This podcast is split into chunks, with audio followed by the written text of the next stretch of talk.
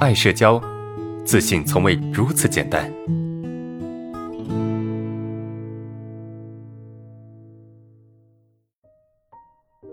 今天第一个问题，一遇到特定的人聊不来的人，又要聊下去，那种压迫性的强迫感觉，对人有奇怪的想法啊，觉得别人贼得很，敏感的很，然后就大脑被堵住，不会说话了。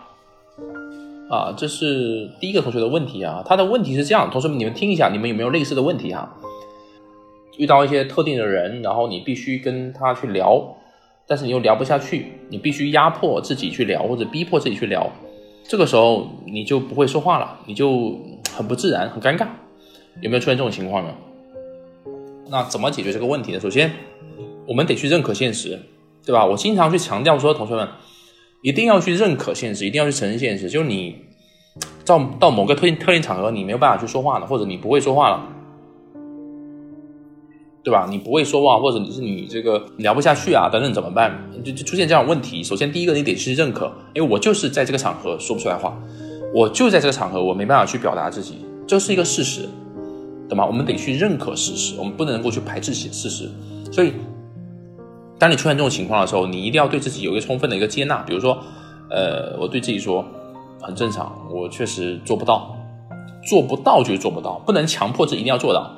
如果说你非得强迫自己做到，那就是为难自己，是不是？我们的我们总体的目标一定是让自己变得越来越好的，但是在变得越来越好的过程中，我们肯定得舍弃一些东西，我们肯定得得牺牲一些东西。比如说，我舍弃的就是短暂性的在一些环境和一些场合里面我做不到一些东西，这是我们必须要去舍弃的，没办法。所以，首先我们必须要去接受，哎，确实我在一定时间内面对这些。聊不来的人又必须要聊下去的情况下，我是做不到的啊！聊不好，聊聊了尴尬，没办法，对吧？就就就这样，反正这个时候就肯定是做不好了。第二，平时在生活中我们又离不开呃适当的练习或者适当的训练，对不对？因为你可能觉得说，当我聊不来的时候，我又想想强迫自己去聊，这种感觉好像对自己不好，其实是有帮助的，其实是有帮助的，就是我们。当我们习惯 习惯了，或者是当我们有一定的练习，在面对这样的人的时候，对吧？适当的强迫自己去说话、去表达，其实是有帮助的。它是能够帮助你在接下来遇到类似场合的时候，去表达的更好的。所以，同学们，呃，我的建议是，你可以表现的不够好，但是每一次表现的不够好，你就把它当做是一个练习，不断的练习。当你下一次遇到类似的人，你就会说了。我在大学的时候，我是有异性恐惧的。我面对女孩子，我是很紧张的，很害怕的。那怎么办呢？我我总会强迫自己去聊一下。我知道这个强迫过程中是很不舒服的，而且有些时候也聊得不好。但是我总会让自己这么去说，而一次一次、一次一次的说的过程中，其实我的整个状态会变得越来越好，是不是？那怎么做才能够变得更好，而不是越做越差呢？同学们，同样是练习，但是有些人他是越练习越好。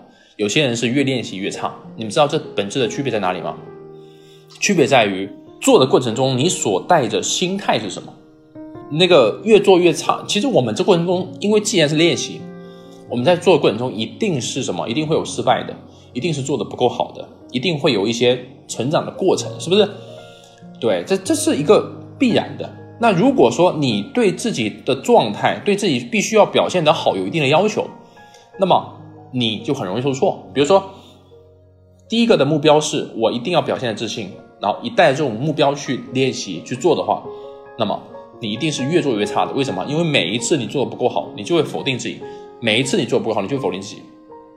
而第二个目标，第二个人，他为什么同样练习他会越来越好？因为他的目标只是我只是练习，我只是重复的去体验、去经历啊，去感受这个环境给我带来紧张感，并且我去练习。我不强迫自己一定要做的有多好，那么他会越练习越强，越练习越好。所以这里面跟他的自我要求是有关系的，跟他面对练习时所采用的心态是有关系的。如果说你们在练习的时候你们在做这个事情的时候我们所采取的心态对吧？我们所采取的心态是我只是练习我允许紧张我可以不自然我可以害怕对吧？我采用这种心态那么我觉得你才会越来越好你会越来越好。因为做得好你会给自己鼓励做得不好你会觉得很正常。是不是？哎，这个是我们的第一个问题。